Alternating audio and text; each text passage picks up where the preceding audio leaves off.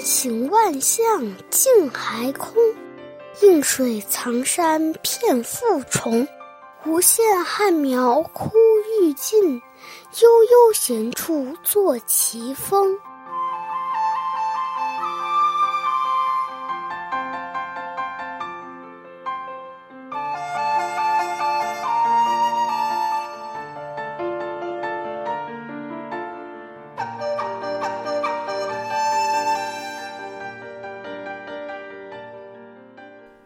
这是一首托物讽刺诗。唐朝末年，藩镇割据，军阀混乱，又赶上大旱，农业生产荒芜，广大劳动人民苦不堪言。旅途当中的来湖看到变幻的夏云，就写下了这首诗。汉云形象千姿百态，尽返长空，片片重叠，藏进深山，映入水中。无数旱苗枯干欲死，急盼甘雨。空中云朵悠然自在，化作奇峰。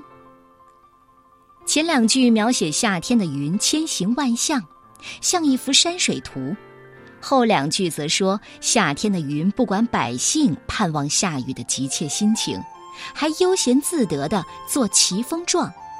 以此来讽刺一些朝廷的官员不办实事，不体恤百姓的疾苦。